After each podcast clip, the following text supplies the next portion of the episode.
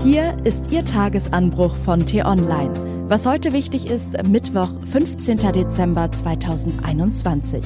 Das heutige Urteil zum Berliner Tiergartenmord kann die neue Bundesregierung in ihre erste außenpolitische Krise stürzen. Geschrieben von Florian Harms, gelesen von Eileen Wruzina. Bevor es losgeht, ein kurzer Spot. FOP ist eine sehr seltene Erkrankung, bei der sich abseits des eigentlichen Skeletts Muskel-, Weich- und Bindegewebe zunehmend in Knochen umwandeln. Mehr dazu im Podcast auf www.räume-zum-reden.eu. Dieser Mord kann alles ändern. In der Vorweihnachtszeit möchte man zur Ruhe kommen. Kerzen an, schöne Musik, Plätzchen naschen, Draußen wird es schon nachmittags dunkel, da verkriecht man sich zu Hause wie in einer Höhle und die Nachbarn machen es ebenso. Nette Leute sind das, haben neulich sogar einen Teller Lebkuchen rübergebracht. Nur im übernächsten Haus, da stimmt etwas nicht. Da wohnt dieser Typ, der alles andere als gemütlich ist. Das Gekläff seiner Kampfhunde macht die ganze Nachbarschaft kirre. Er lässt die Viecher sogar am Nachbarszaun hochspringen und lacht höhnisch über die Angst der Kinder. Neulich hat sich jemand beschwert, den hat er doch glatt in den Keller gesperrt.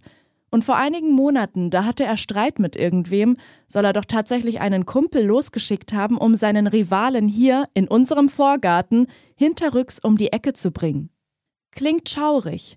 Aber was würden Sie erst sagen, wenn sich diese kleine Geschichte nicht in einer fiktiven Nachbarschaft abspielt, sondern in der realen Welt der Politik? Deutschlands Beziehungen zu Russland abgekühlt zu nennen, wäre eine Untertreibung. Sie sind eiskalt, frostig, klirrend.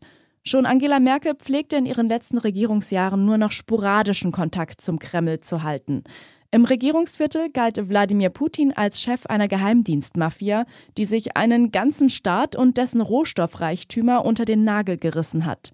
Die neue Bundesregierung sucht noch ihren Umgang mit dem Mann in Moskau, aber leicht fällt es auch ihr nicht.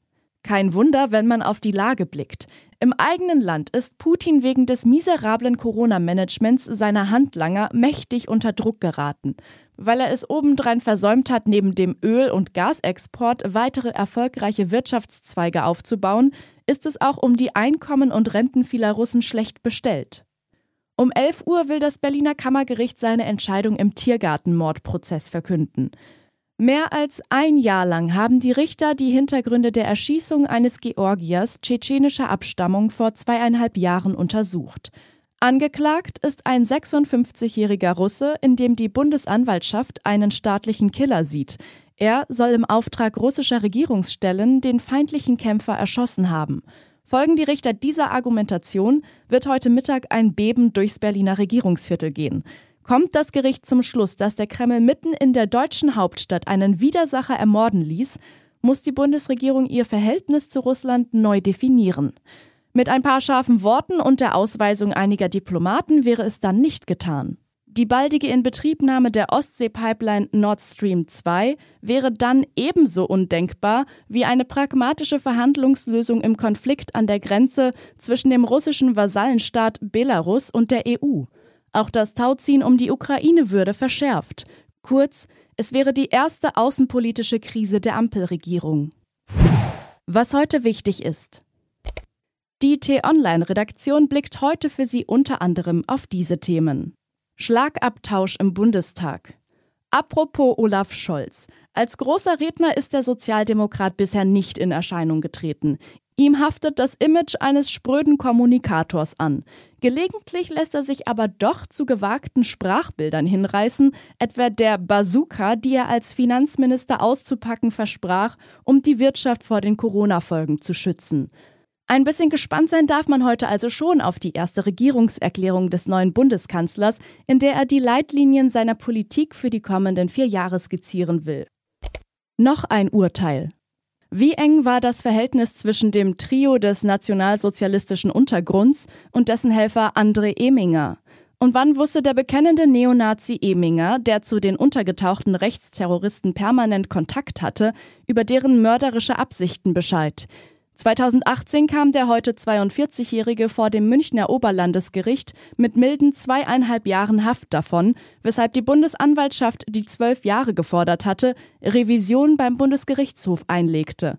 Heute verkünden die obersten Strafrichter ihr Urteil. Der neue Finanzminister Christian Lindner macht mehr Schulden, als für den Kampf gegen Corona nötig sind. Deutschland verabschiedet sich damit von den Schuldenregeln. Warum das riskant ist, erklärt Ihnen T-Online-Kolumnistin Ursula Weidenfeld. Diese und andere Nachrichten, Analysen, Interviews und Kolumnen gibt's den ganzen Tag auf t-online.de. Das war der T-Online-Tagesanbruch vom 15. Dezember 2021, produziert vom Online-Radio- und Podcast-Anbieter Detektor FM. Den Podcast gibt's auch auf Spotify. Einfach nach Tagesanbruch suchen und folgen. Ich wünsche Ihnen einen frohen Tag. Ihr Florian Harms.